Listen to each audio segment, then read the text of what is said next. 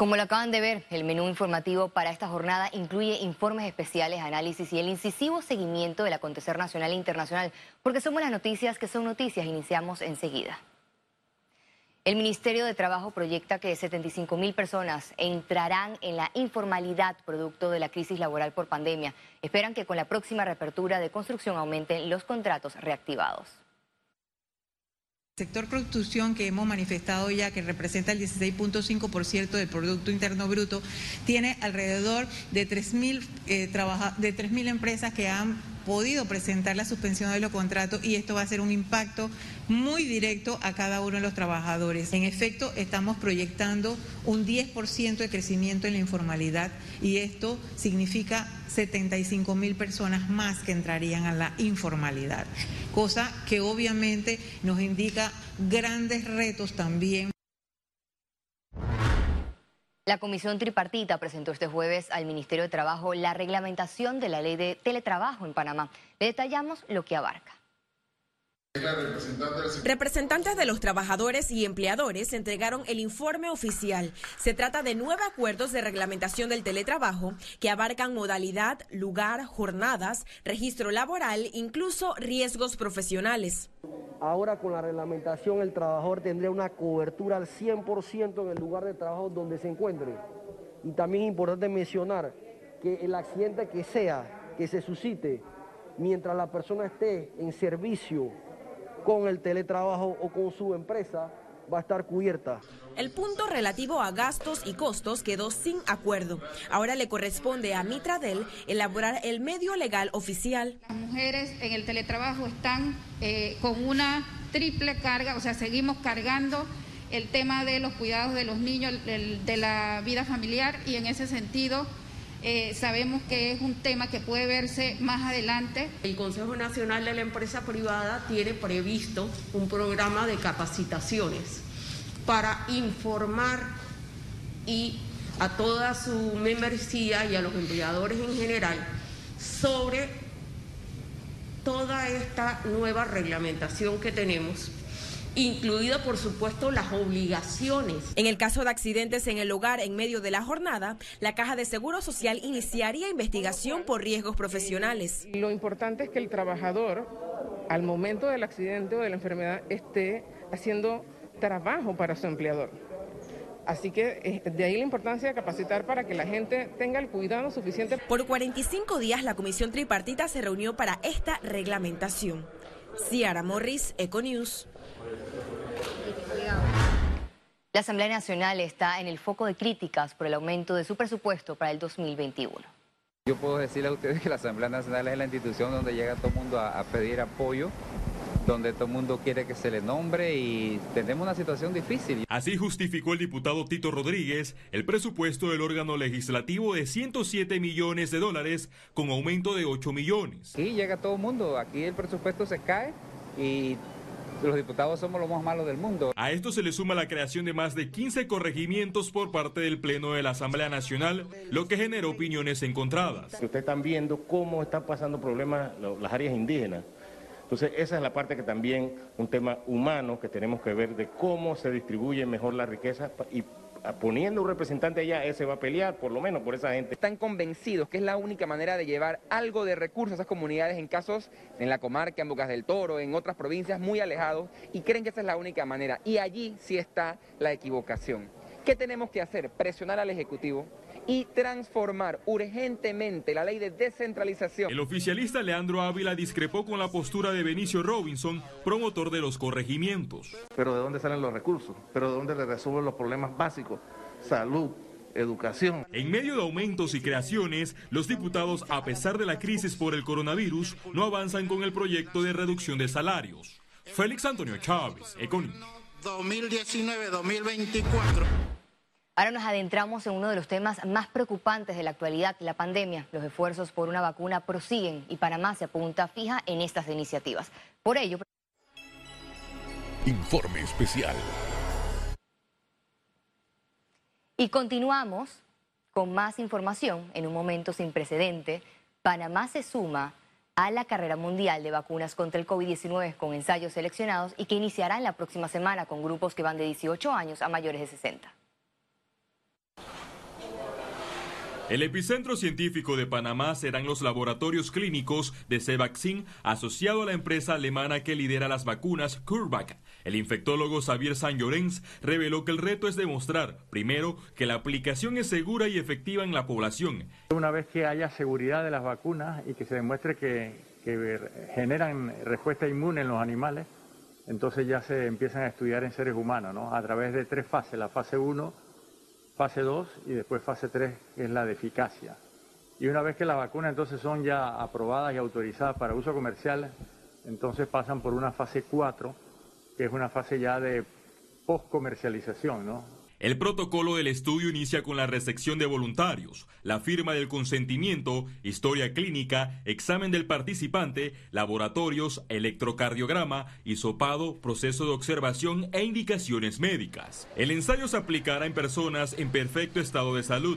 Sin embargo, un grupo mínimo con enfermedades crónicas también será tomado en cuenta es parte de los criterios que se establecieron en el protocolo, porque la idea es igual tener cierta información sabemos que el COVID principalmente afecta a algunos que tienen algunas enfermedades crónicas, que como pueden ser hipertensión, diabetes. Entonces necesitamos también documentar que la vacuna sea segura en esa población.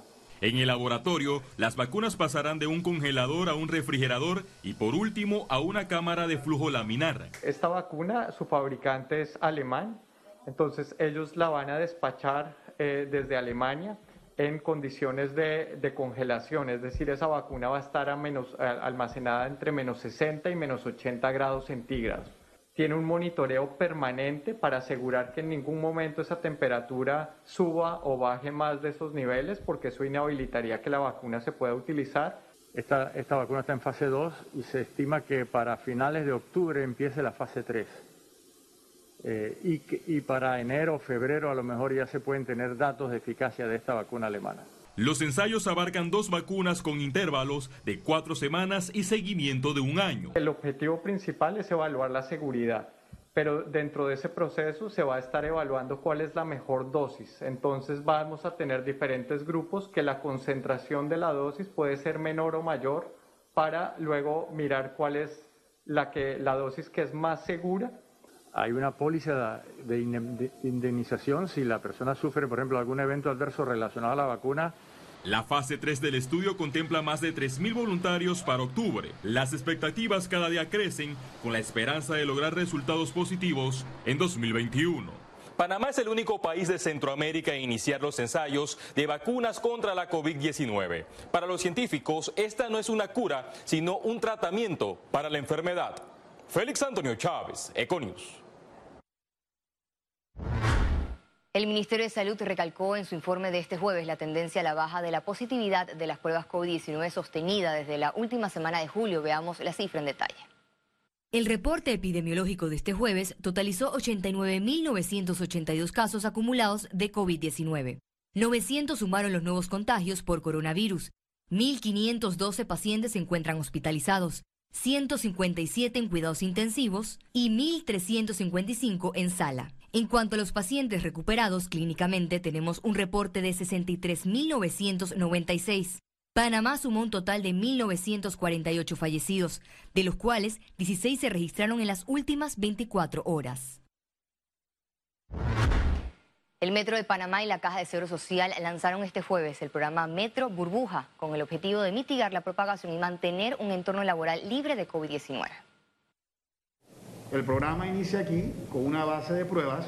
A los 14 días será la prueba aleatoria, creo que. Y, por supuesto, que no salimos de la estadística mundial. Esos usuarios, hoy en día estamos alrededor de 115 mil usuarios. Es importante rescatar que estuvimos en 32 mil usuarios y tenemos que prepararnos para esta reactivación económica porque va a ir aumentando. El director de la Caja de Seguro Social prometió dar una respuesta contundente a la empresa española FCC tras recibir carta donde solicitan disolución del contrato de construcción de la Ciudad de la Salud. Nosotros le hemos planteado desde el primer momento en que, eh, dados los problemas que ellos están enfrentando, la Caja del Seguro Social prefería terminar la obra con empresas panameñas. Pero como existe un, contrato vigente y nosotros somos respetuosos de la norma, seguimos lo que establece la norma en estos procesos. Eso lleva implícito el hecho de que los trabajos que ellos han ejecutado, de acuerdo al contrato, si nuestro equipo los reconoce, pues serán pagados. Una presunta celebración de cumpleaños en un restaurante indigó a miles de panameños porque violarán, violaría a las medidas sanitarias. La denuncia apuntaba a funcionarios públicos involucrados. No hubo, no encontró ninguna evidencia de que se estuviese haciendo ningún tipo de reunión dentro del local. No había evidencia de que se haya cocinado para gran cantidad de personas. Había muchos carros afuera porque desde el tiempo de la pandemia, muchos de los vecinos que no tienen estacionamientos en sus apartamentos, en sus casas, están utilizando ese, esa área para estacionar sus carros. La Contraloría General de la República refrendó el pago inmediato de 169 planillas pendientes al personal de la salud. 169 planillas pendientes de pago del personal de la salud fueron tramitadas. Con un global de 2.017.150 balboas se hizo la gestión para cumplir con los trabajadores. Economía. Tigo inicia operaciones en Panamá con un ambicioso plan para transformar las telecomunicaciones. Movistar ahora será reconocida como Tigo en Panamá. Se trata de una nueva era de conectividad con el propósito de construir autopistas digitales. Esta es una marca que tiene presencia eh, en nueve países de la región, más de 10 años de, historia en, América Latina y muy felices de, de poder estar lanzándola ahora en, Panamá. Esta transformación beneficiará a los clientes. Y como Tigo le agregaremos cosas nuevas y mejores a, todo eso muy bueno que ya traía Movistar. Eh, entre otras cosas, estaremos eh, o estamos modernizando a nivel nacional toda nuestra red móvil. Este lanzamiento incluye inversiones en el país. Solo en el año 2020 estamos realizando una inversión de 30 millones de dólares para modernizar 100% de nuestra red móvil en Panamá. Ese es un trabajo que finalizaremos en octubre eh, y en el cual estaremos cambiando los equipos eh, en más de mil radiobases alrededor de todo el, territorio nacional. Pese a pandemia, Tigo mantiene su confianza en Panamá. Creemos muchísimo en Panamá, creemos a largo plazo en Panamá, eh, no hemos modificado nuestros planes de inversión, eh, por causa de la pandemia y creemos que eso es un, eh, es un mensaje positivo eh, que le queremos hacer llegar al país. Tigo está compuesto por un equipo de 5.000 colaboradores con un portafolio de servicios fijos y móviles. Ciara Morris, Econews. El sector inmobiliario no prevé que bajen significativamente los precios de los inmuebles construidos. Se mantienen optimistas de su recuperación tras impacto de la pandemia. Contra todos los pronósticos, creo que el sector inmobiliario tendrá la capacidad de recuperarse mucho más rápido que el resto de los sectores económicos. Y esto se debe a que el bien inmueble es un bien tangible, permanece en el tiempo, se valoriza en el tiempo y no hay manera de, llevárselo para otro lugar. Conexión financiera. Reaperturas anunciadas, sectores que volverán a sus actividades, otros que tendrán que esperar ciertamente positivo para la economía panameña. Sin embargo, hay muchos factores a tomar en cuenta y es lo que precisamente nuestro economista Carlos Araúz, que ya está de vuelta con nosotros en el estudio. Adelante, Carlos. Así es, Valeria. Con el RT en menos de 1%, la letalidad por debajo de 2%, disponibilidad de camas en sala de 20% y la disponibilidad de camas en la unidad de cuidados intensivos en 15%, el gobierno nacional ha emprendido no solo una apertura gradual que pretende llevarnos a lo normal bajo este nuevo esquema de vida, sino también que ha avanzado fechas para la apertura de otras actividades de alta importancia para la economía panameña. El mes de septiembre promete ser crítico con el levantamiento de restricciones por movilización y por género. Estas medidas están condicionadas al fundamental descanso en la responsabilidad ciudadana. Esta que hace algunas semanas no nos permitió seguir adelante con la apertura de lo que entonces se conoció como el bloque 2, porque hubo casos de relajación en el manejo del distanciamiento social y en el uso de las mascarillas.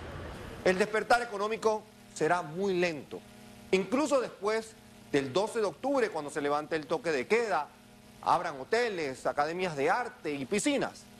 Aún permanecerán cerrados colegios, museos, cines, bares, discotecas y similares.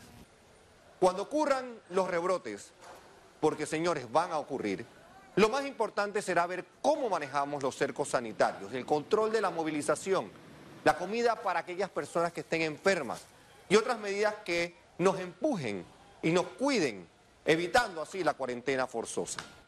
Llegó el momento para que todo Panamá sea uno, uno de verdad, sin miramientos ni agendas. Vuelvo contigo, Valeria. Gracias, Carlos, por tu siempre acertado análisis. Y es tal cual lo acabas de decir, con rebrotes o no, es importante la conciencia ciudadana de mantener la bioseguridad, pero personal. Y al regreso, internacionales. Y recuerde, si tiene la oportunidad de vernos en pantalla, puede hacerlo en vivo desde su celular a través de una aplicación destinada a su comodidad. Es Cable Onda Go, solo descárguela y listo, ya venimos. Quédese con nosotros.